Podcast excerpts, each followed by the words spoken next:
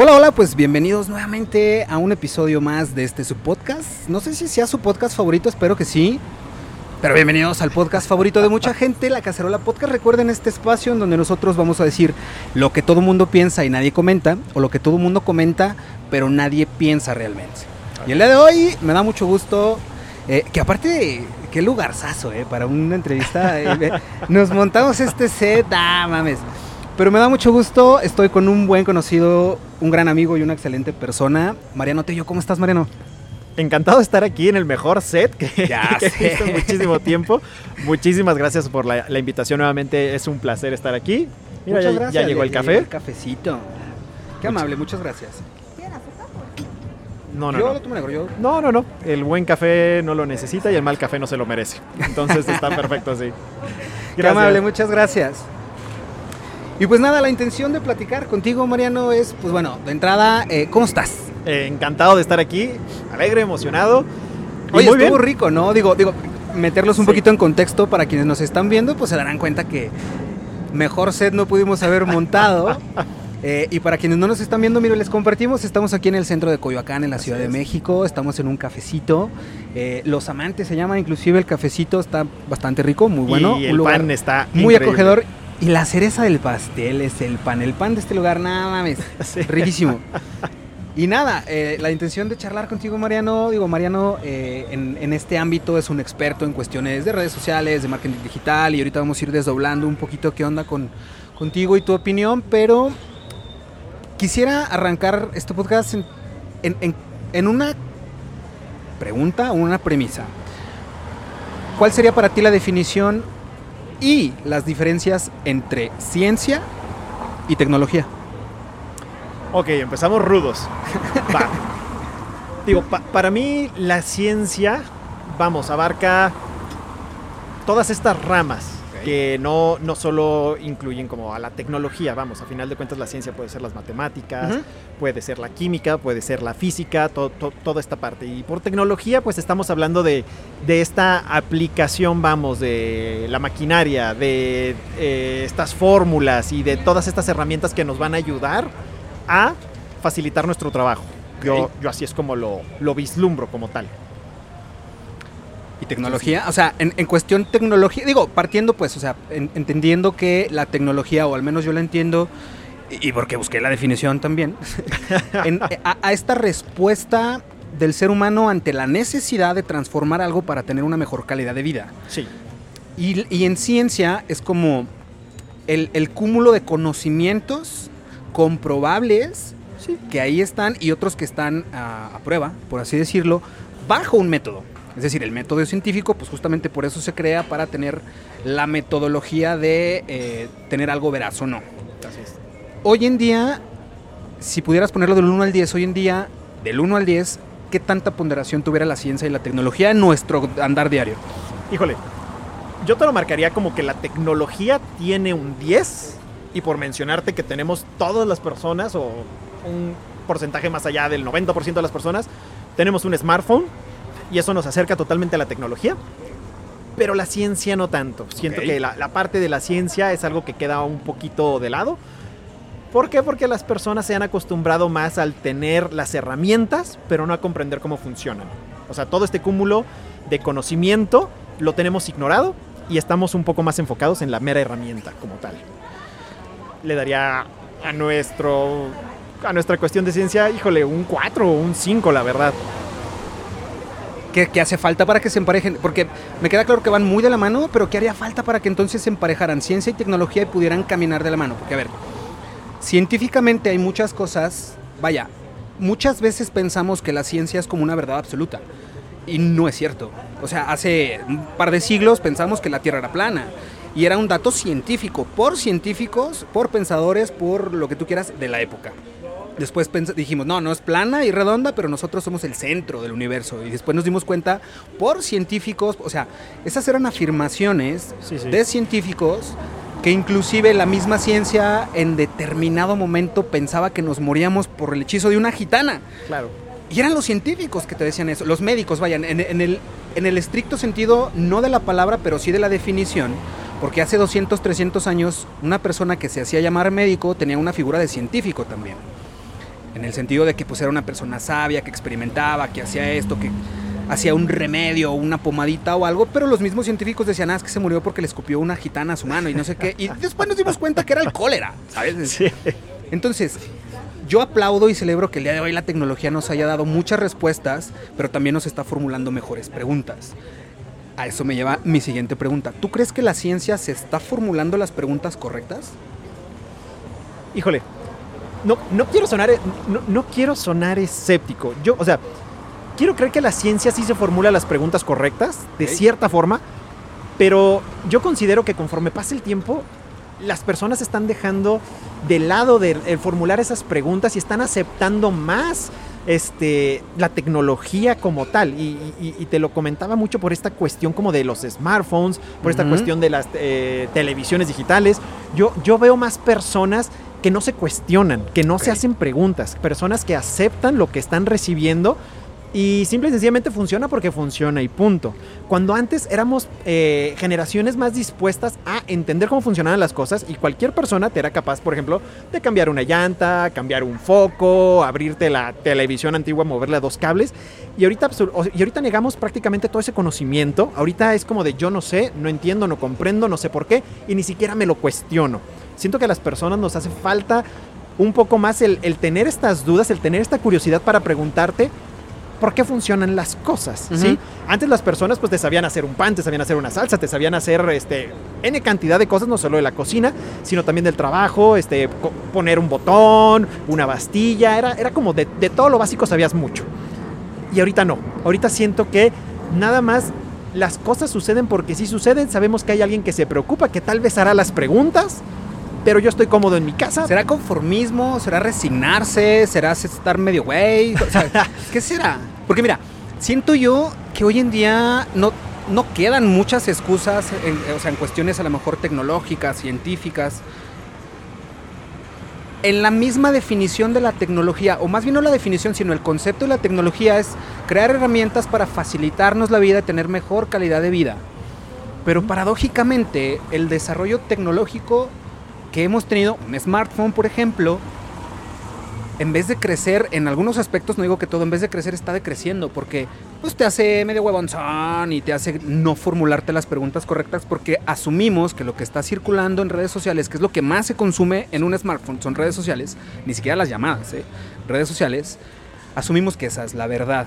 No preguntamos por qué alguien más va a preguntar y, e inclusive este activismo de sofá, que a mí se me hace una reverenda estupidez, Sí, pero este activismo de sofá es lo que, ha- más bien, las redes sociales han facilitado este tipo de mecanismos y dinámicas como el activismo de sofá, que en vez de que crezcas, en vez de que vayas para adelante, siento que vamos para atrás. No sé si tú compartas esta opinión o qué, qué opinión te merece ese. Eh, yo- mira, la comparto totalmente. Porque, vamos, la tecnología te facilita la vida, pero te facilita la vida porque el objetivo sería que pudieras hacer más. Pero simple y sencillamente hay personas que hacen menos. Ta- tan sencillo como cuando tú buscabas antes un libro, ¿qué hacías? Te ibas a un montón de librerías, o sea, y todos se van a acordar de ese peregr- peregrinaje Sí, sí, sí. donde tú querías tu libro favorito, este, ibas a una librería, no lo tengo, pero me lo entregan en dos semanas y, eh, vamos, te hacía esforzarte por las cosas. Ahorita es muy sencillo que tú abras una página de Amazon, compras y al día siguiente lo tienes tú ahí. Y, Ya está sin gastar, ¿eh? y exactamente, y te ahorraste un montón de cosas. Y el asunto sería, bueno, tal vez pues que te pongas a leer más. Pero a veces ni siquiera eso sucede.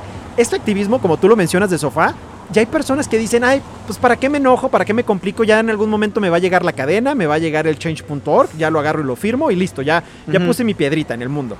Y, y eso pues va totalmente en contra. A mí hay, hay un punto muy interesante, y ahorita a ver, tú me dirás si estás de acuerdo o no. Alguien me había comentado una vez que de hecho los memes y toda esta parte de los chistes Ajá. nos está volviendo complacientes. ¿Por qué? Porque tú te enojas por una decisión, por algún algo que sucedió con algún político, con alguna situación, Ajá. y en lugar de que tú salgas a la calle a marchar o convenzas a, a tus amigos, le mandas memes. O sea, ve este momazo que Ajá, acabo de enviar para que las personas este, se enojen junto conmigo, ¿no? Y ahí terminó tu activismo. Y no solo eso, ¿qué sucedió? Tú estabas enojado, mandas el meme, te ríes y la ira ya la Se perdiste, se va. Entonces, ¿qué haces? Ya nada. Que es un fenómeno de las redes sociales que justo eso ha causado. O sea, hoy en día los, los fenómenos, por así decirlo, duran qué? Dos, tres días en redes sociales y lo que sigue, mi chingón. Y, y- y- y porque el flujo de información es muchísimo más grande. Pero mira, justo me acabo, ahorita dando esta premisa, me acordé. Estuve escuchando una entrevista que tú tuviste con Adela Micha hace un tiempito. Y en esa entrevista, eh, bajo ciertos parámetros, tú mencionabas, en cuestión de redes sociales, que hay que iniciar las conversaciones en redes sociales. Más o menos esta, esta era la premisa. O sea, las redes sociales son esta plataforma que propicia y que es una herramienta para iniciar la conversación. En lo que sea que tú quieras enfocar esa conversación. Pero mi pregunta es, y, brincando un poquito al tema de redes sociales, ¿qué tan genuina y qué tan orgánica y qué tan auténtica puede ser una conversación en redes sociales? Porque yo soy de la idea que todos, absolutamente todos, somos un personaje en redes sociales. Entonces, ¿qué tan genuina y qué inclusive hasta tan confiable puede ser esa conversación en redes sociales? Entendiendo que las plataformas digitales es lo que se viene. Y de aquí para el real es lo que va a estar en auge. Pero ¿cómo hacer para entonces sí tenerle confianza a lo digital en vez de lo presencial o cositas así? Ok. Para mí siempre este aspecto de, de redes sociales es simple y sencillamente transformar el mundo real y pasarlo al mundo digital. De la misma forma en que tú no deberías de confiar en cualquier persona con la que estás platicando, tampoco debes de confiar en todo lo que estás viendo en redes sociales. Y ahí estamos partiendo de un, de un criterio. ¿Y cuál es el criterio? El criterio se convierte en decir, bueno, yo escuché esto, pero lo voy a comparar contra una segunda o una tercera opinión Claro. de, de- de fuentes confiables, personas que sí saben. Y es así como nosotros debemos de tratar estas conversaciones en redes sociales. ¿Por qué? Porque tú también te encuentras, o más bien, la publicidad te encuentra de pronto Sí. y tú ves productos que se ven increíbles y dices, wow, se ve padrísimo, déjalo compro y te llega a la casa y ves el producto final y termina siendo una reverenda porquería y están un montón de estas páginas de las chavas que suben los vestidos que se compran, ¿no? Y el vestido así increíble y ya cuando lo subes, o sea, pues unas cosas Oye, pero es así que, ¿sabes qué? O sea, digo, una, aquí siento yo que van dos vertientes. La primera, inclusive, es hasta la publicidad engañosa, que creo que a todos nos Claro. ha pasado de que ves. O sea, y no, no vayamos tan lejos. Sabemos que las, las hamburguesas en McDonald's no se ven, no están tan ricas como se ven en la publicidad. Y muchísimo, en ropa, y lo, lo que sea, muchísimas veces te llega y te decepcionas. E inclusive ni siquiera es porque no te quede o, o haya sido cambiada. Digo, según Schopenhauer, existen dos grandes tragedias del ser humano. La primera es no obtener lo que quieres, y la segunda es obtener lo que quieres. Sí. Porque el placer está en el deseo. Es bien raro y mucho más profundo. Digo, no vamos a entrar ahorita en términos filosóficos porque no acabamos. Pero a mí sí me hace muchísimo sentido eso y, y- y- y lo puedes hacer tangible en muchísimos aspectos de tu vida. De, ay, quiero ir a la playa, ok, y vas en el camino, y qué, güey. Llegas a la playa, no mames, pinche calorón, y traigo Sí. arena en la cola, y sabes, es como. El placer está en el deseo. O sea, cuando lo deseas y sientes Sí. eso, ok. Entonces, en este sentido, m- ¿qué- o sea, ¿qué tipo de conversación estamos teniendo en redes sociales? Porque justo eso, no nada más es el producto como tal, porque aparte mucha gente no lo sabe, pero el producto de las redes sociales somos nosotros. Sí, Ni totalmente. siquiera es lo que es. Nosotros somos el, el- el, pues, la mercancía, el producto que se, que se comercializa en redes sociales, Sí. literal y con todas sus letras. Pero esto me lleva a otra pregunta que inclusive también, ay, yo bien Stalker, en tu entrevista con Adela Micha lo mencionabas. Por ejemplo, creo que Adela mencionaba, si yo tengo N millones de seguidores, para mí, no sé qué opines tú, para mí una cosa es ser, por ejemplo, influencer y otra cosa es ser attentioner. Porque el influencer se supone que tiene influencia entre la gente. O sea, una persona que a lo mejor sube puras fotos de sus chichis, pues tiene mucha atención. Pero Claro. si esa persona la, la monetizas y la pones a vender libros, No funciona. no va a funcionar, porque esa persona tiene atención, no tiene influencia. Hay personas que tienen influencia y hay personas que tienen atención.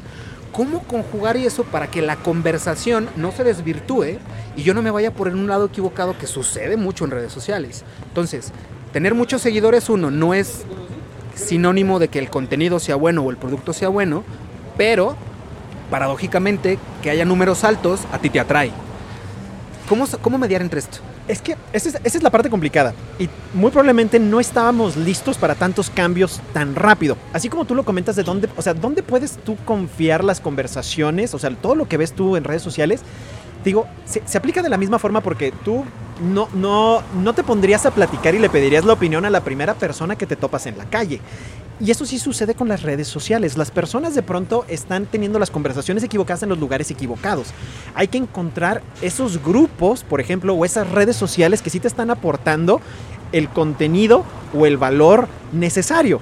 Porque de la misma forma en como tú te puedes topar con un mago en la calle. Vamos, también sucede en redes sociales. Y, son y yo lo considero que son estos influenciadores. Los influenciadores Claro, son sí, sí, estos Este, magos o estas personas que te logran jalar la atención, pero no te, a veces no te pueden vender cosas. Y así como tú lo mencionas, ahorita tenemos montonal de personas que se consideran influenciadoras porque logran captar la atención. Y son estas personas que te suben justamente la fotografía en traje de baño con la frase bíblica o filosófica en la parte de abajo y tú dices, no logro comprender qué tiene que ver tal vez el traje de baño con este, este tip de emprendimiento. El poder de tu espíritu está hasta donde quieres llegar y el alto de tus metas. ¡Pum! Foto de las chichis. ¿Por? O sea, exactamente, ese, ese es el asunto y eso lo único que está haciendo es atención. Exacto. Pero las personas no logran de pronto dimensionar este aspecto. ¿Dónde tú lo ves? Donde en el, el momento en que te quieren vender algo o en el momento en donde te dicen, inscríbete a mi curso Ajá. o vamos a ver cuántas personas logro juntar con esto, no sé qué, y ves que todo cae a 10 likes, 15 likes, 3 comentarios. Las personas tienen que empezar Sí. a discernir eso. Sin raspar muebles, ¿eh? Yo estoy igual. Nah, Sí. no, no, no, para nada. Pero tiene que ver mucho con esa parte Claro. como tal. Pero las personas todavía no lo logran distinguir porque este cambio es súper rápido. Pasamos de no creerle todo a los periódicos. que- y tomó mucho tiempo a no creerle todo lo que escuchas en la radio Ajá. y luego no todo lo que escuchas en la tele y, y- y- y vamos y, y en cuestión de tecnología es peor porque vamos demasiado rápido ahorita cuando apenas estamos empezando a captar de no creas todo lo que está en Facebook y andamos con TikTok por ejemplo Ajá. o sea y ahorita los TikTokers andan con todo Es que mira, acabas de mencionar algo muy importante que inclusive lo, lo platicábamos en una entrevista anterior que tuvimos para Proyecto 2021. Que era este tema de... ah, o sea, como de, la adaptación y la evolución tanto en el, en el fondo como en la forma. O sea, porque hoy en día puede haber muchas maneras de comunicar algo, pero el fondo sigue estando carente. En atención, en, en cómo vender algo, en cómo saber llegarle a tu público. Pero por ejemplo, lo platicábamos en la entrevista y lo mencionas tú, no nos hemos dado cuenta y no hemos terminado de comprender porque ya- siento yo que ya nos vimos rebasados. De unos 20 años para acá, la curva de crecimiento tecnológico y científico ha sido exponencial, o sea, se ha, se ha disparado grandísimo. En 300 años, por decirlo algo, la evolución que hemos tenido nosotros cognitivamente, o sea, vaya, la evolución como ser humano ha sido mínima. Y la tecnológica ha ido en, en- en un término cuántico cuando nosotros no terminamos por entender lo exponencial. Porque lo exponencial es grandísimo, pero si lo exponencial es grandísimo, lo cuántico, caray. Sí, claro. Y la tecnología, o sea, no sé, la cuestión de, de la inteligencia artificial, por ejemplo, los algoritmos, cómo ellos mismos se reescriben y la capacidad que tienen de procesamiento es, a nosotros no nos da, no podemos. Entonces, eso nos ha llevado a que justamente nos vemos un tanto rebasados y la adaptación que hemos tenido, porque ha sido como este aprender sobre la praxis. Y la adaptación que hemos tenido no ha sido del todo efectiva. Lo mencionabas justo tú en la entrevista pasada. Estamos intentando solucionar problemas de una manera anticuada cuando las herramientas que nos presenta hoy la ciencia y la tecnología pueden ser otras, pero no las entendemos. Exactamente. E- Y ese es el principal asunto. ¿Por qué? Porque suena, suena risa, pero es verdad cuando te digo cómo te divertías hace 15 años. Y de pronto haces memoria y dices, ah, caray, pues este, no tenía el smartphone y, híjole, salía de clases y, ay, me iba con mis amigos a platicar a tal lugar y, y no teníamos, este, pues el celular lo único que recibía a duras penas era llamadas telefónicas Y mensajes es de texto. y tan tan, y eran aburridísimos. Entonces, o sea, Sí, sí. el asunto es que ya ni siquiera logramos recordar a veces cómo era nuestra vida anterior, porque ha cambiado tan radicalmente, justo con la tecnología, que no nos hemos podido adaptar. Entonces, esta- estas cuestiones de hasta de las prácticas, a estas, estas cuestiones de, vamos, los modales, que ni siquiera hemos podido dominar esa parte de decir, oye, pues bueno, el celular lo tengo encima de la mesa, lo tengo debajo de la mesa, lo tengo aquí guardado, pero si mi jefe me agarra y me marca, entonces, ¿qué sucede si de pronto el correo, el de esto, el otro? No logramos todavía dimensionar nada de eso.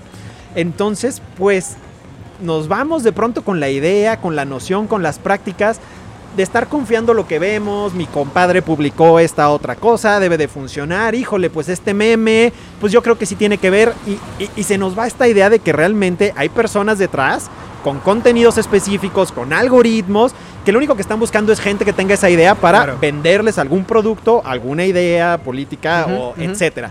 Es, nos está rebasando y la tecnología justo va tan rápido, se va duplicando que ni siquiera comprendemos que si hay alguien detrás viendo así de, a esta persona se quedó viendo este tweet durante 10 segundos. O sea, y te lo va midiendo. No, y microsegundos inclusive, o sea, lo que te detienes, lo que like, lo que no like, o sea, Sí, es muy delicado inclusive y no, no nos damos cuenta, digo yo, ni siquiera yo que me he documentado y que he investigado, pero muchas veces no nos damos cuenta de la información que se está, digo, no traficando, pero se está comercializando, pero nosotros no lo sabemos. Exactamente. O, sea, hay, hay, una, hay una, como no, no, es anécdota, pues es un hecho real de una mujer francesa, de hecho sale en el documental de... Uh, Ay, se me fue el nombre, ahorita voy a ver, pero el punto es que una mujer en Francia le pide a Tinder, una red social, su información. O sea, se da cuenta que están comercializando con su información y dice, ok, si vas a comercializar con mi imagen y mi información, necesito ver qué es lo que está pasando detrás. Entró un proceso jurídico tremendo, al final Tinder lo, lo, lo obliga a la ley a entregarle la información que la red social manejaba de ella. Le entregó un documento de más de 6.000 hojas. Wow, ok. sí. O sea, ella dijo, ah, me van a entregar un resumen de 15 a 20 paginitas. No, o sea, era un documento de más de 6.000 hojas en donde estaba todas y cada una de las teclas que tú apretaste, lo que hiciste. Sí. Tienen una radiografía de cuando estás triste, cuando estás enojado, cuando andas caliente, cuando no andas caliente, ¿sabes? Y es, es hasta perturbante darte cuenta que, la, que el algoritmo sabe más de ti que tú mismo. Que lo que tú sabes. No sé si viste, hace poquito hubo una campaña de publicidad de Signal, la aplicación Sí, de sí, mensajería, sí, que estaba a través de Instagram mostrando mensajes donde decía, si tú estás viendo este mensaje es porque te gusta el yoga, te gustan los perros boxer Ajá. y porque últimamente estás entre cocinar tu propio pan artesanal en casa. O sea, y la gente se asustó tremendamente porque decían... O sea, ¿qué es esto? Ajá. Claro, cuando tú pones publicidad puedes segmentar de esa forma Totalmente. les estás dando toda esa información. Si tú le estás dando esa información, ellos te conocen más que tú y por ende pueden hacerte llegar la conversación que ellos quieran o las ideas que ellos quieran. Fíjate, paradójicamente antes el internet era, era este mundo en el que podías escapar, navegar, podías tener mucha apertura, ir a donde tú quisieras. Sí. Hoy en día el internet y los algoritmos te segmentan te creas sesgos porque te dicen, ah, a ti te gustan las hamburguesas, ¡pum! Putazos de hamburguesas, para todos lados. Es como, Claro. Oye, espérame, también quiero conocer las pizzas, los tacos, los churritos, esto, pero el algoritmo dice, no, a este güey le gustan las hamburguesas, deje- quítenle todo lo demás, mándenle pura hamburguesa. Es como, paradójicamente, es, es a lo que yo me refería cuando decíamos que en vez de crecer, estamos decreciendo. Porque siento yo que los algoritmos hoy en día lo que están creando es, es un sesgo tremendo y es esta distancia entre lo que yo quiero y lo que el algoritmo cree que yo quiero. Exacto, Eso es sumamente delicado. exacto. La gente tiene que entender, que, y eso es la parte complicada, tú eres el producto, a final de cuentas, para estas redes sociales. Tu información es el producto. ¿Ellas qué quieren? Las redes sociales quieren que a final de cuentas tú pases el mayor tiempo posible para mostrarte más publicidad, para que puedas Exacto. comprar cosas. Entonces ellos te van a estar mostrando lo que a ti te puede ir llamando la atención. Si quieren un ejemplo, simple y sencillamente abran Instagram, empiecen a buscar publicaciones de la cosa más inverosímil. Perros, gatos, es más, de algo que no te interese. Ponte a estar buscando 5, 6, 7 u 8 minutos al respecto y vas a ver cómo el algoritmo En, en los próximos dos, tres meses. te va a estar mostrando puras cosas del estilo. O sea, a final de cuentas ese es el objetivo.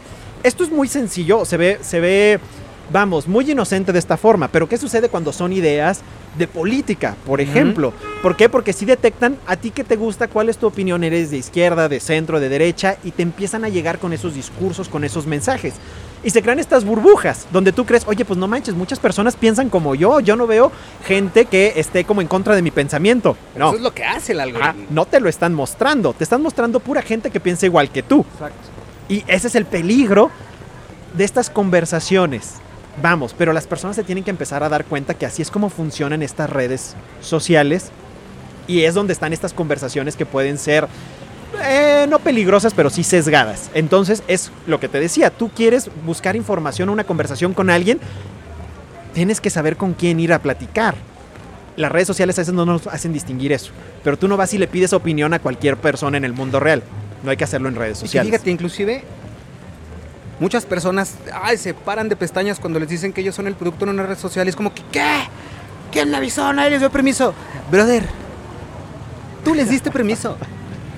Que no hayas leído lo que ellos te dijeron, porque al final del día es una empresa que trabaja con esas reglas. Si quieres por formar parte de esta empresa, estar dentro de esta empresa, es bajo mis reglas y pícale aquí donde aceptas. Si no, Exacto. vete a otro lado. Claro. Y todos le picamos. Acepta términos y condiciones. Aceptar, porque quiero ver las fotos y ver los memes. Sí. Chingón.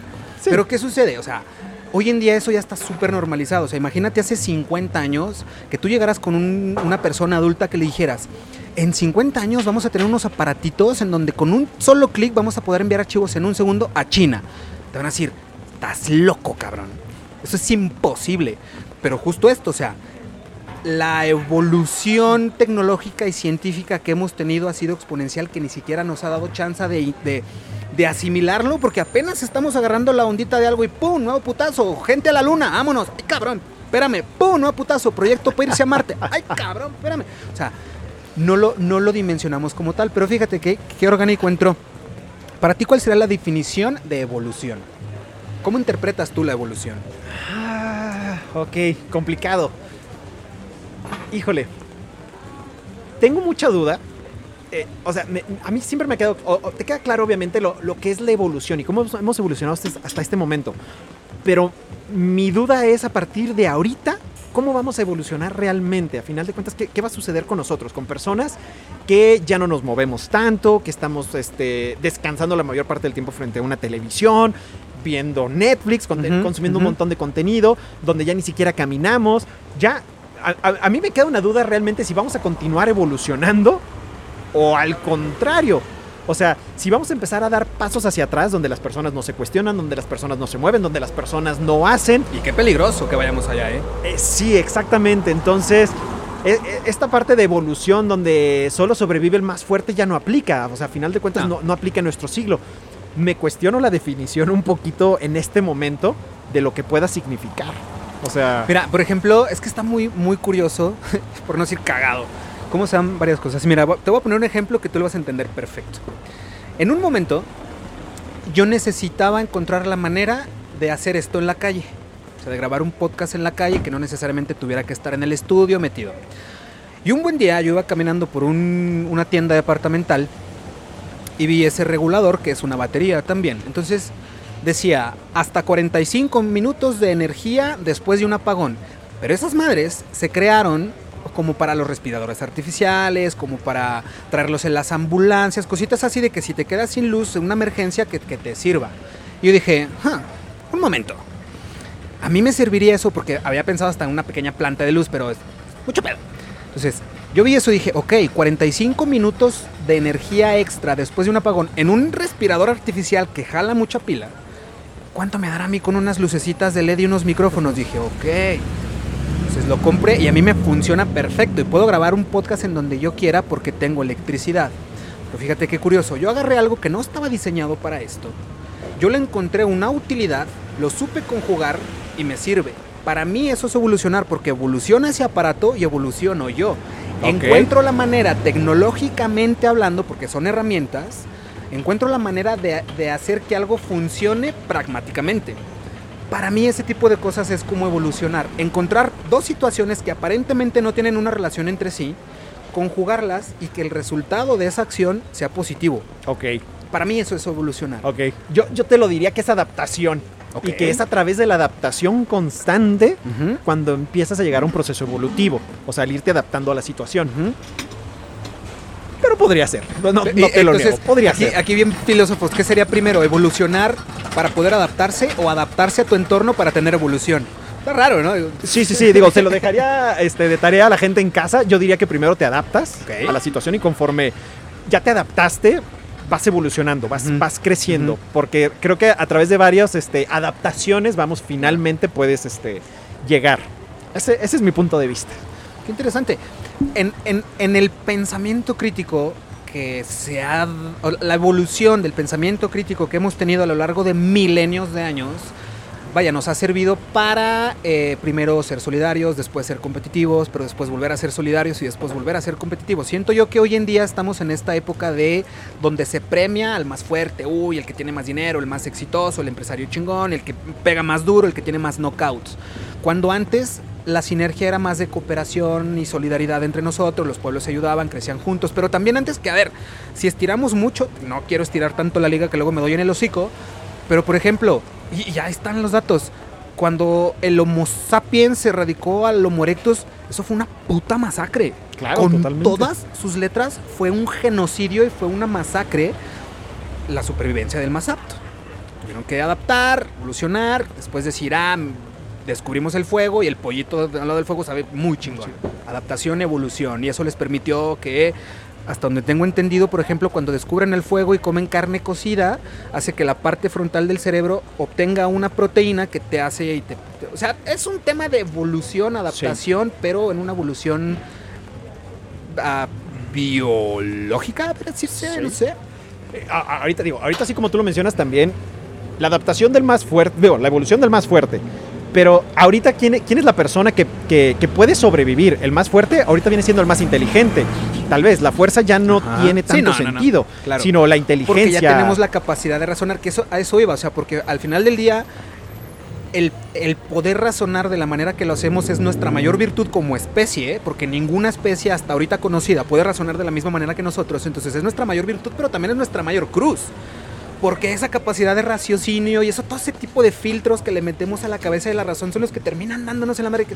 O sea, estas contradicciones y lo que platicamos hace ratito, que al final del día, quitarle el valor positivo a las cosas negativas trunca el progreso. Y de repente tuviste que decir, ok, es que ya le dimos en su madre toda una especie. ¿Qué sigue? Ah, ok, es que el fuego quema. Pero espérate, o sea, sí quema, pero no te quedes nada más con que el fuego quema. Acércale un pollito. Acércale sí. el pinche mamut y el dientes de sable que acabamos de cazar. Acércale, a ver qué pasa, güey. Entonces, este tipo de cosas de. El, el, fuego quema, claro que quema. Pero si le quitas el valor positivo al fuego, si te quedas nada más con que quema, pues no vas a progresar. Y como esos ejemplos hay muchísimos.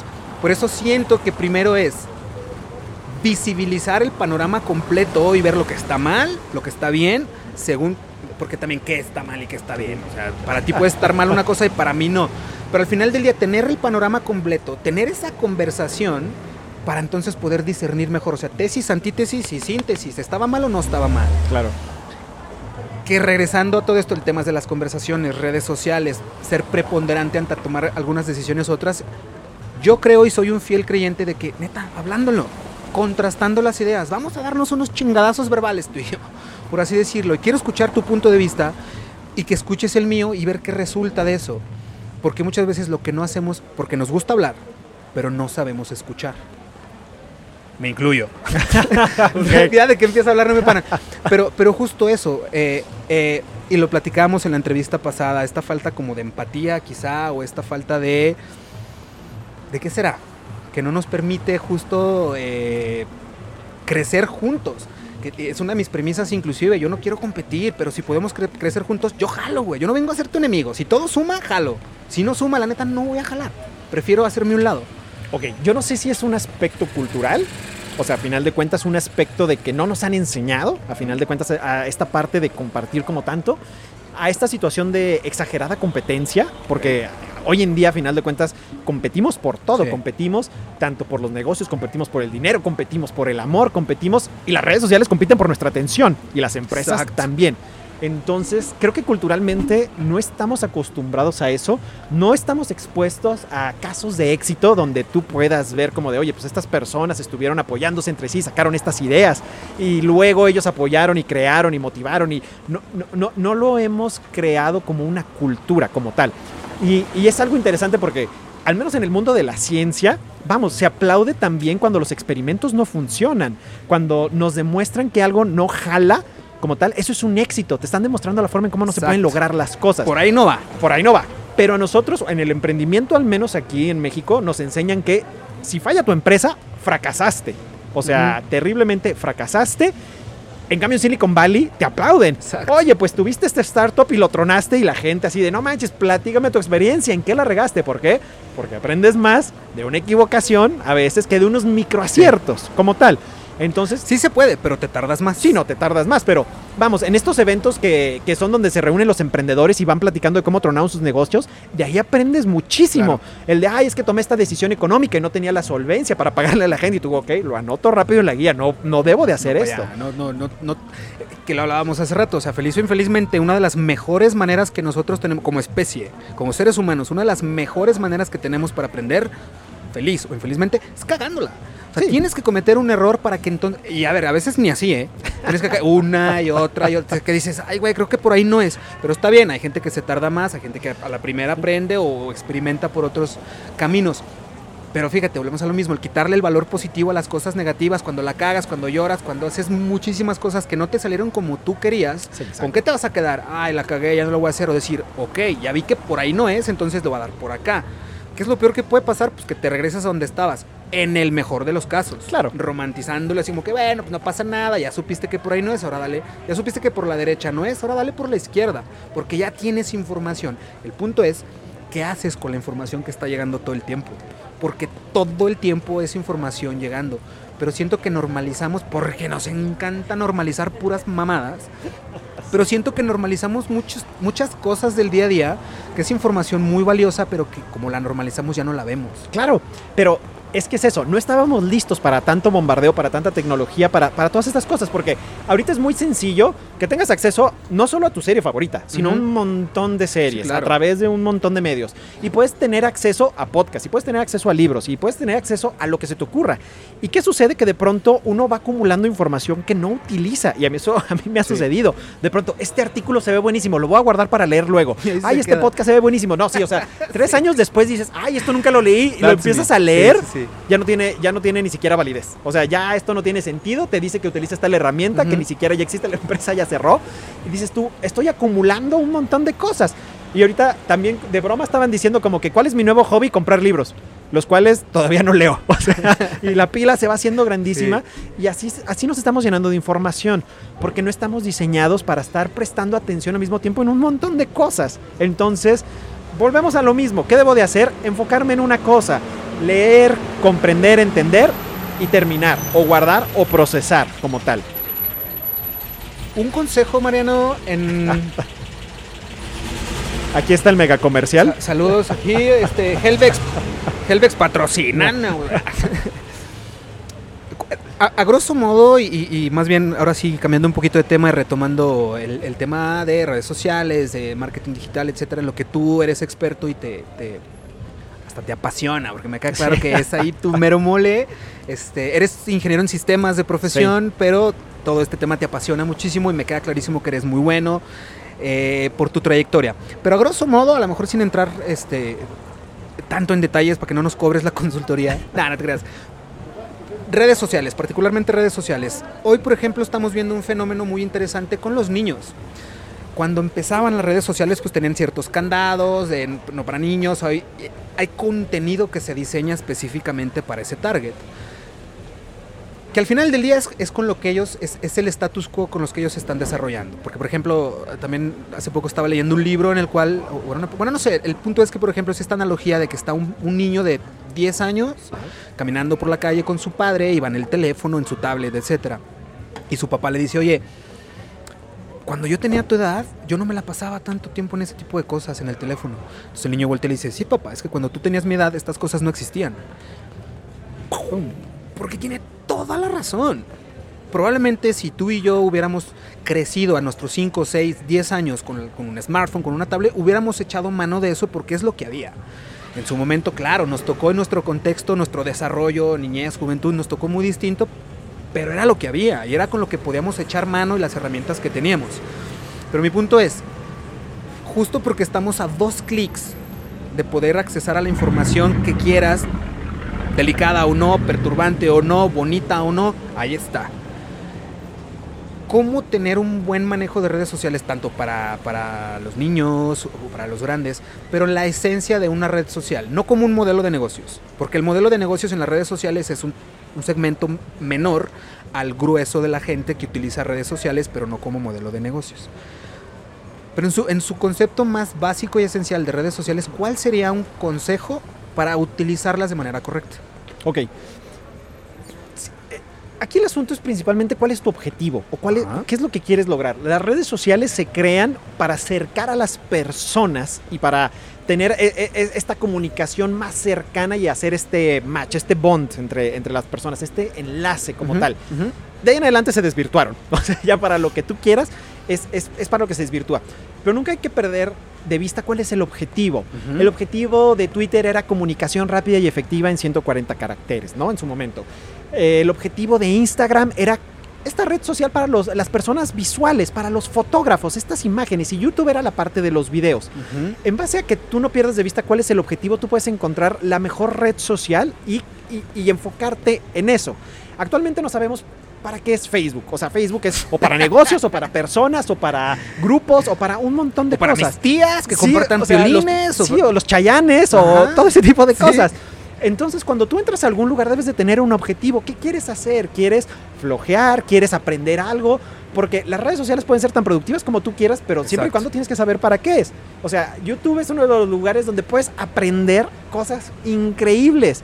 Desde matemáticas, desde química, tutorial que quieras lo vas a encontrar. historia, lo que sea. O sea, puedes, puedes encontrar cómo inyectarte intramuscularmente. Entonces, eso es impresionante. Sí. Pero si no tienes un objetivo, pues da igual, a final de cuentas, para qué entres. Entonces, si tú vas a dejar que tus hijos entren a redes sociales, pues ¿para qué? ¿Cuál es el objetivo? Si no un objetivo en específico, entonces pues simple y sencillamente no sabemos lo que va a suceder. Así como tú dices, el niño dice, pues es que esta, esto no existía cuando tú eras niño, ok, pero por lo mismo no sabemos cuáles van a ser las repercusiones de esta generación hiperconectada, porque no ha sucedido. Todavía no hemos visto que esta generación tenga 40, 50 años y ver cómo los afectó como tal. Nosotros sí entendemos esta generación no conectada, a final de cuentas, cómo termina, porque lo hemos vivido históricamente, pero todavía no sabemos qué va a suceder con estos niños hiperconectados cuando tengan 40 o 50 años. O sea, realmente serán personas este, íntegras, personas completas, o van a ser personas que tienen déficit de atención, o son personas que no se pueden concentrar más de 10 minutos en una sola cosa. No sabemos Porque qué va va a generar, o sea, una consecuencia va a tener, o, o- tanto positiva o negativa, no lo sé, y que al final del día la connotación o positiva o negativa se la dan, se la damos cada persona allá afuera. Pero, pero justo eso, o sea, nosotros, por ejemplo, que sí nos tocó esta transición de lo análogo a lo digital y de lo digital a lo etcétera, pues sí vimos esa transición y podemos tener ese punto de referencia o de comparación Claro.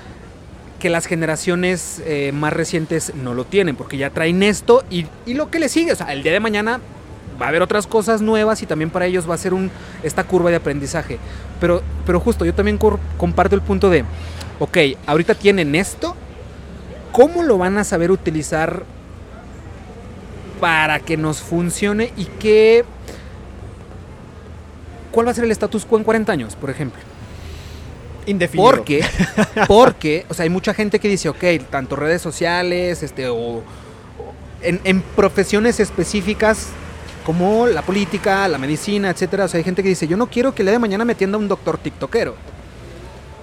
Es O que el presidente, o el gobernador, o el presidente de la república sea youtuber. Que a ver, lo hemos visto, acaban de pasar una jornada electoral y vimos, pues que no sé si feliz o infelizmente, pero es lo que se viene. O sea, Claro. esta plataforma para eh, potencializar muchas cosas, pero, pero ya tenemos candidatos que salieron de YouTube, ya tenemos candidatos que salieron de una red social. Algunos ganaron, otros no. Pero ¿qué va a pasar? O sea, el día de mañana te vas a querer atender con el cirujano que hacía TikToks durante toda la carrera. No lo sé, o sea, yo no estoy diciendo que esté Exacto. malo o esté bien. Pero ¿qué va a pasar el día de mañana? Indefinido, no sabemos. Apenas vamos para allá. ¿Por qué? Porque justamente influenciador, persona que genera la atención, esta persona que sube unos TikToks increíbles de cirugías, pues bueno, pues ya, ya, ya llegué con el cirujano plástico, pero no sé qué va a suceder. Todavía está muy indefinido y ese es, ese es parte del principal asunto y problema que tenemos actualmente. ¿Por qué es- nos están llegando todas estas noticias de los hackeos masivos a las líneas de petróleo o a los bancos? ¿Por qué? Porque no estábamos preparados para esto.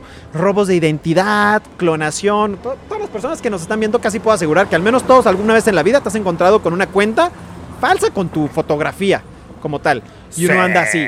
O sea, oiga, sí. ayúdenme a reportar a esta persona que está Sí. usando mis fotos.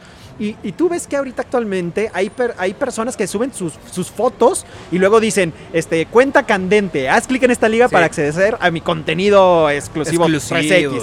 Tómala, hackeado, ¿no? No sabemos hacia dónde va este asunto, va demasiado rápido, apenas lo estamos comprendiendo y no sabemos qué va a suceder. El fenómeno de las elecciones, así con, con- eh, la- los políticos acaban de entender en este momento que no solo es una campaña, sino que requieres también influencia y personas que sepan manejar de una manera increíble redes sociales. Ok, perfecto, ya llegaron.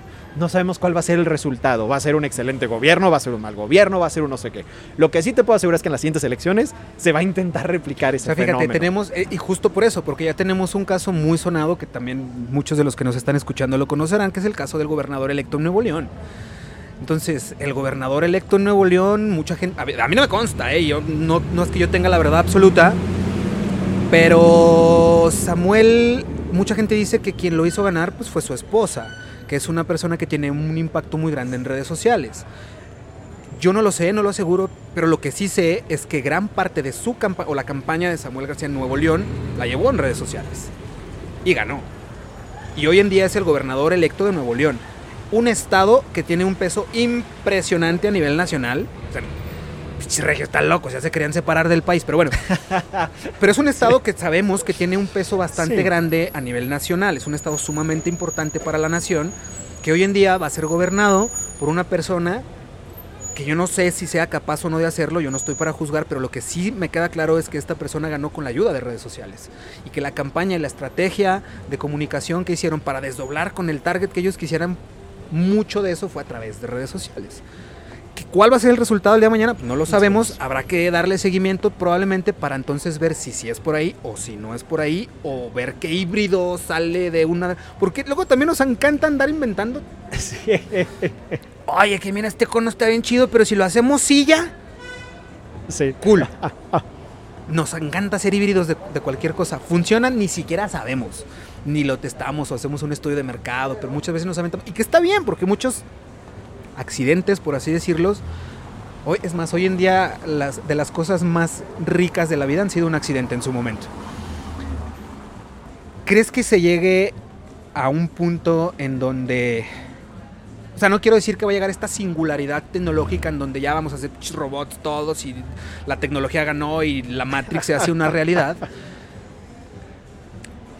A mí me asusta un poquito siquiera pensar hacia dónde nos va a llevar esto, pero me encantaría estar ahí para verlo. Sí va a ser interesante. O sea, el futuro me queda claro que va a ser un lugar muy interesante. Sí. Si va a estar bien o va a estar mal, no, exacto, no, sí, ya no sabemos. Pero, pero, por ejemplo, ahorita que lo mencionas, o sea, esta idea donde tú dijiste así como de un presidente TikToker. Dices tú, wow, ok, sería súper interesante. ¿Por qué? Porque estamos viendo donde muchos artistas, muchos actores, muchos influenciadores se están interesando por la política. Ujú. Ok, qué padre. Oye, pues nuestros próximos dueños, las máquinas. Ah, ok, pues perfecto. La automatización está avanzando de manera increíble como tal. Y, y sabemos que hay, hay muchos experimentos por parte de IBM, está Watson, la superinteligencia artificial, donde ya habían, ya habían estado haciendo pruebas para tener un doctor en o sea, con inteligencia Sí, sí, artificial y que podía empezar a recetar y cosas por el estilo. Entonces, muchas personas decían, ay, no, por supuesto que no va a funcionar. O sea, uno va a tener, uno va a preferir el contacto humano. Y tú dices, pues sí, pero ¿hasta qué punto? O sea, ¿hasta qué si tal vez es una gripa o de algo muy, muy sencillo? Pues preferirías que de manera rápida y económica una computadora te diga, ah, sí, necesitas tal receta. Y te lo cargué ya a tu, a tu tarjeta de crédito y ya te la mandé. O sea, no sabemos cómo va a ir evolucionando. ¿Qué este opinión te merece la inteligencia artificial? Perdón que te interrumpa. Ok. No está perfeccionada todavía. Falta muchísimo trabajo. Vamos a ir avanzando en cuanto a ese aspecto. Lo tenemos dentro de nuestros smartphones, lo tenemos dentro de nuestra Alexa, dentro de nuestro Home Mini. De manera sencilla, pero ya te identifica quién me está hablando, cuáles son sus preferencias. Te va a facilitar la vida. ¿Hasta qué punto? No sé. Yo sí vi Terminator varias veces y me da, sí, la verdad sí me da un poco de miedo hasta dónde podemos llegar porque se le está enseñando muchas cosas. No quiero ser fatalista, solo eh, este futuro sí no me gustaría. Incluso tú como, como ingeniero en sistemas sabes que la peor pesadilla de un programador es darle run al programa y que, que explote algo. Sí, Porque muchas veces la misma, o sea, y, y- y dicho por programadores, digo, he visto ciertas entrevistas y cosas así, dicho por programadores es de, ok, hicimos este programa, pero no sabe, de inteligencia artificial, pero no sabemos si, si le doy run y en cinco segundos nos va a querer asesinar. O nos va a querer meter en un bote porque esa inteligencia artificial va a pensar que esa es la mejor decisión para nosotros, cuando nosotros no lo podamos entender, porque es justo eso, o sea, la capacidad cuántica que tiene de procesamiento un programa de inteligencia artificial ni siquiera la podemos imaginar. Claro. O sea, se puede replicar en tantos escenarios distintos al mismo tiempo, ver los resultados, reescribirse sobre eso en todos los escenarios al mismo tiempo y después actuar en consecuencia. Sí. Y pum, y pum. Entonces, tú lo haces saber en, en- en- en un término de programación, cuando le das run al programa, muchas veces no sabes qué va a pasar. Claro, no, y los, los propios maestros te lo decían, o sea, tú dale clic, pero por favor no pongas esta línea o esto, Ajá. ponle esto, porque tal vez a la hora de hacerle clic en run, este, sobreescribías tu disco duro y adiós. algo importante. ¿Dónde, dónde poner la línea? O sea, ¿dónde, dónde poner ese, ese, ese deadline de hasta aquí vas a llegar? Pero si le estamos dando la capacidad de reescribirse por sí mismo y evolucionar, entre comillas, o no sé si es entre comillas, pero evolucionar por sí mismo, qué miedo. Sí. Pero pensando luego en lo macro es como, ¿por qué no? Es que no sé. Una de las modas ahorita que tiene que ver con la inteligencia artificial es justamente el autoaprendizaje. O sea, se están desarrollando software que poco a poco pueda estar aprendiendo del entorno y de los errores. Este, Ajá. eso es parte ahorita de la moda y de lo que se está buscando. ¿Hasta dónde poner el punto? Esto ya es una cuestión de ética y tecnología. Hay, hay consejos que se encargan de esa parte, pero... Híjole, somos seres humanos, cometemos errores y ese tipo de cosas. Esa es la única parte que a mí me desmotiva un poco, pero las intenciones son buenas. Las intenciones es justamente inteligencia artificial o tecnología que te facilite la vida, que logre comprender, por un lado suena bien, que si tú llegaste de tu casa, te escucha la voz que estás como deprimido, llegaste un poco más tarde, te saliste de la rutina, diga, oye, esta persona puede estar deprimida. Deja, le pido ahorita por Rappi su comida favorita con unas Mm. cheves y le lleguen a la casa para reanimarlo. Bajo esa idea dices tú, oye, pues está padrísimo. Pero también, pues por otro lado, ¿dónde está tu libre albedrío? ¿Dónde está este hecho de decir, pues no quiero esto, quiero salir, o tal vez no estaba triste, o no lo sé? Las promesas son buenas, pero a veces no es se que, cumplen. o sea, al final del día creo que en, en la cue- en una cuestión de inteligencia artificial, más allá de que son decisiones binarias, porque también nosotros terminamos tomando decisiones binarias todo el tiempo, solo que nosotros tenemos un, siento yo que tenemos un, un parámetro mucho más sustancial de donde escoger. Un programa de inteligencia artificial es sí o no. Y sobre el resultado que le dé a sí o le dé a no, voy a ver qué onda, entonces le di no, ah, entonces era así. Punto. Me regreso, me reescribo, aquí era así Sí. cuando, pues, o sea, ellos lo ven o es blanco o es negro. Y, y creo que se pierden todos los matices que hay entre blanco y negro, porque nosotros podemos, o sea, ¿cómo un programa de inteligencia artificial puede explicar, no sé, los celos, eh, la intuición, el, el- el extrañar a alguien? Tú lo identificas porque lo sabes y ni siquiera lo puedes explicar. Exacto. Pero ¿sabes qué es eso? ¿Cómo? No sé, es este tema de it works even if you don't believe in it. Sí. It works even if you don't believe in it. Entonces es como, ok, ahí está, existe. ¿Explica eso? No podemos. No sé si una máquina lo pueda explicar. Creo que no. Todavía no. Pero probablemente va a llegar un día en el que inclusive no nada más las máquinas, nosotros. O sea, hoy en día la misma ciencia y la tecnología nos han dado muchísimas respuestas a lo que pasa con nosotros, con nuestro cuerpo, con nuestra energía per se, porque somos energía y todo el tiempo estamos tanto mandando como recibiendo energía. Entonces estamos encontrando más y mejores respuestas, nos estamos formulando mejores preguntas, pero justo eso, o sea, nos estaremos formulando las preguntas correctas o las personas que toman las decisiones por nosotros se estarán formulando las preguntas correctas, porque justo eso, y tú lo mencionaste, somos seres humanos, cometemos errores, pero también somos muy moldeables, somos muy manipulable- manipulables, por así decirlo, y una máquina no. Claro. Una máquina puede decir, ah, déjame ver, déjate regateo. No, la máquina es, sí, no, se chingó. Nosotros es, sí, pero, o, o sí, solo sí, o, o no, pero deja, o sea, La máquina te va a poder revisar N cantidad de casos históricos en tiempo real, variables, este, escenarios al mismo tiempo, ver cuál tiene la mayor probabilidad. Y en base a eso va a poder decidir, como con datos duros. Nosotros no, nosotros es de, ay, pues hoy estoy de buenas, estoy de malas, chin, pues ya me fue mal en esta situación, pero eh, tal vez hoy va a ser distinto. Y es ahí donde podemos cometer errores. Estamos haciendo las preguntas correctas o incorrectas, más bien yo le diría a las personas en este momento que empiecen a hacerse más preguntas y que dejen de estar aceptando todo lo que les llega, todo lo que agarran y ven. Empiecen a generar más conversaciones, justamente, empiecen a Totalmente cuestionar más las cosas. ¿Por qué? Porque justamente las redes sociales podrían llegarnos los mensajes equivocados o las preguntas equivocadas como tal. Y nosotros necesitamos cuestionarnos un poquito más. Y, y yo siempre es algo que me he planteado muchísimo. A mí me llega una noticia de cualquier medio y digo, ¿y por qué me llegó esto a mí? ok. ¿Por qué me está mostrando a mí esta publicidad? Ujú, O ujú. sea, ok, eh, mi candidato favorito hizo esto. Ok, aún a pesar de que sea mi favorito, también cuestiónate. Claro. ¿Por qué? O sea, ¿está bien realmente? ¿Está mal esto realmente? ¿O realmente la otra persona está en lo correcto o lo incorrecto como tal? O inclusive, ¿has escuchado las propuestas de tu contraparte? Claro, claro, Porque a claro. veces estos sesgos, sesgos nos casgan, nos casgan, nos causan ceguera. O sea, el mismo sesgo no es nada más el sesgo per se, sino después te crea una barrera que dices, no, no, no, no, es que lo que yo digo y encima tengo mucha gente que me apoya. Sí, claro. Pero también hay otra contraparte, es más, hay varias contrapartes que nunca se están como visibilizando para que formen parte del todo como tal. Porque queda claro que puede haber dos propuestas o similares o inclusive diferentes, pero las dos pueden sumar. No, no, no es una verdad absoluta, no es el, de la izquierda tiene la razón y el de la derecha se equivoca o viceversa, no. Pero justo esto, formularse las preguntas correctas. Cambiando un poquito de tema, Mariano. Para esta segunda temporada del podcast, nosotros formulamos una pregunta. En la primera temporada, a todos nuestros invitados, ya eh, en la parte final, que también ya para ir cerrando el, el episodio, les preguntábamos una pregunta, les preguntábamos una, les hacíamos una pregunta en específico. Para la segunda, la segunda temporada es una pregunta similar, pero cambió. En la primera temporada, al final del episodio, a todos nuestros invitados les preguntábamos cuándo había sido la última vez que lloraba. ¿Cuándo, ¿cuándo lloraste por última vez?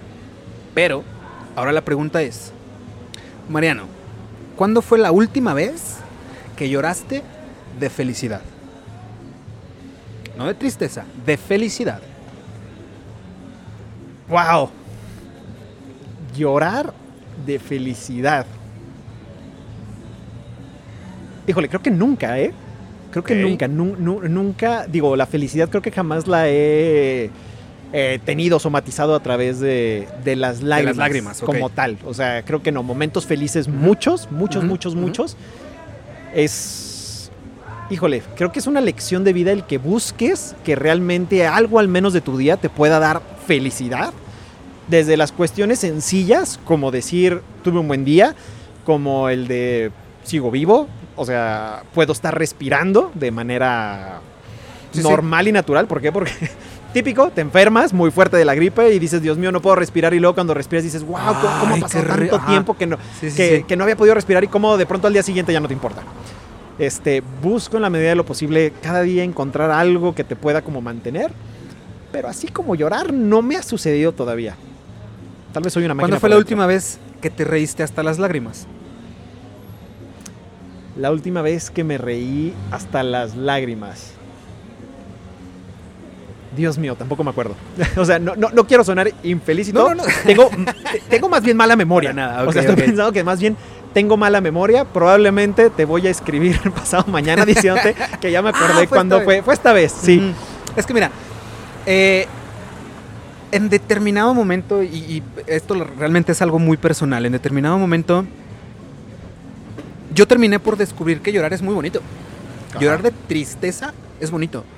No sé si te ha pasado, pero de esas veces que, que lloras y terminas de llorar, o sea, pero llorar, llorar, de sentirlo, llorar y terminas y es como, ay, cabrón, te sientes más ligerito, porque al final del día es un proceso químico, físico, neuronal, etcétera, de que, que tu cuerpo tiene que manifestarlo y, y- y hacerlo palpable y tangi- tangibilizarlo de alguna manera. Pero muchas veces pensamos que el llorar es, es nada más una cuestión negativa. Sí, exactamente. Falso, totalmente Sí, sí, sí. falso. Digo, yo, yo defiendo, no es como que, ay, lloren todo el tiempo. No, no, no. Chinga, pero si un día están tristes, lloren. Por favor, lloren, permítanselo. Sí. Y, y se los prometo que se van a sentir mejor. Pero luego me generaba ruido porque yo sé cuándo fue la última vez o de las últimas veces que he llorado como por este sentimiento de tristeza, por así decirlo. Lo he apropiado, lo he sentido y ha estado hasta muy rico, inclusive porque he Claro. aprendido mucho de eso. Pero le dije, a ver, güey, ¿cuándo fue la última vez que lloraste de felicidad? Y por llorar de felicidad, o sea, no sé, a veces hasta con ver un atardecer la gente llora porque se siente bonito. Cool. Y la última vez que yo lloré de felicidad no fue hace mucho, estaba con unos amigos y estamos atacados de la risa. ¿Aló? Perdón, Se emocionó. me emocioné. Pero estamos atacados de la risa y yo, o sea, de esas veces que acabas con dolor de estómago de tanto reírte, con aquí las mejillas adoloridas, casi acalambradas, y yo me descubrí escurriendo lágrimas, pero de lo rico que la estaba pasando. Y dije, ¿esto será llorar de felicidad? dije, hasta la pregunta es pendeja. La estás pasando tan rico, estás tan bien, te sientes tan agradable que tu cuerpo manifestó algo en consecuencia y nunca lo había visto como de esa manera. En vez de verlo, o sea, porque dices, ah, es que te está riendo mucho y lagrimar. No, o sea, tu, cuer tu cuerpo te está diciendo, good job. Sí.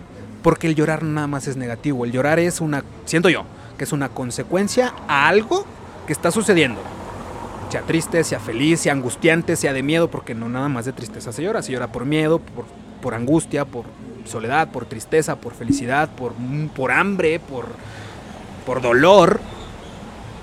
Y la última vez que yo lloré de felicidad fue hace muy poco. Y justo eso, o sea, a veces pensamos que la felicidad es un concepto demasiado grande, cuando para mí la felicidad la encuentras en cosas tan pequeñas como estas. Estar abajo de la lluvia en un cafecito, charlando con alguien, para mí eso es, algo muy, muy feliz, porque luego son cosas que siempre buscas replicar. Claro. Esas vacaciones que te tomaste con tu pareja, con los cuates, esa foto, todo sonriendo, esos momentos, esas sonrisas, para mí es la felicidad. Pero luego nos montamos en esta narrativa, en esta doctrina que para ser feliz tienes que ser exitoso, tener esto, tener aquello, si no, no, bullshit. No es cierto. Pero esa es mi percepción, ese es mi punto de vista. Y yo siento que podemos encontrar, si tú quieres, si no quieren llamarle felicidad, no, llámenlo pasarla bien, llámenle bienestar, llámenle paz, llámenle tranquilidad, póngale el nombre que ustedes quieran. Pero creo que yo que visibilizando ciertas cositas que normalizamos nos puede cambiar el chip. Ya, ya, ya. En, en, en sentido de estar bien contigo, pues. Ya me asustaste, creo que me parezco más a las máquinas ahorita en este momento. Tal vez me traten bien cuando sean las, dueñas del mundo. No, digo, estoy de, estoy de acuerdo contigo. Creo que estamos tan sumergidos en el día a día que hay, hay muchas situaciones que ya no, no, no, no, vamos, creo que ni siquiera las estamos disfrutando como tal. Y esta, esta parte de la felicidad, vuelvo a este aspecto cultural donde justamente el éxito está marcado en nunca fracasar, en mucho dinero, en mucho renombre. Cuando tal vez el éxito para ti es simple y sencillamente el llegar a casa, estar tranquilo, el poder tener una noche de sueño reparador donde no estés pensando en todas las, todas las problemáticas, en simple y sencillamente que abras el horno y te salga un pan bien hecho y que digas tú, lo hice yo con mis propias manos. E, e, esta parte es, como la, interesante de esto que tú dices de, llorar de alegría y llorar de felicidad. Creo que a veces ni siquiera somos conscientes si, si ha sucedido o cuándo fue la última vez que, que sucedió.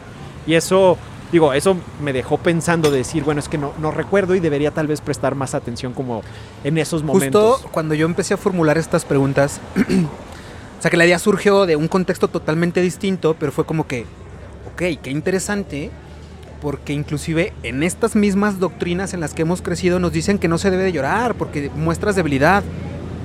Bullshit, no es cierto.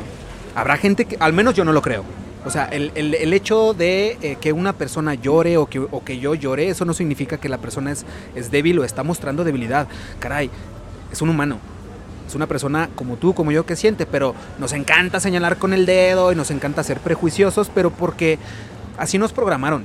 Claro. O sea, estas programaciones que traemos, pues actuamos en consecuencia y justo cómo, cómo ser disruptivos y cómo desaprender cuestionándose las cosas. Wow. Ah, bueno, yo ahorita hasta te podría decir también qué que, tanto influye eh, eh, esta cuestión del machismo. Porque un hombre que llora, híjole, antes increíblemente mal visto. Por cualquier situación, y te lo mencionan, los hombres no lloran, se machito, etc, etc. Ahí también yo, yo agregaría ese factor, ¿eh?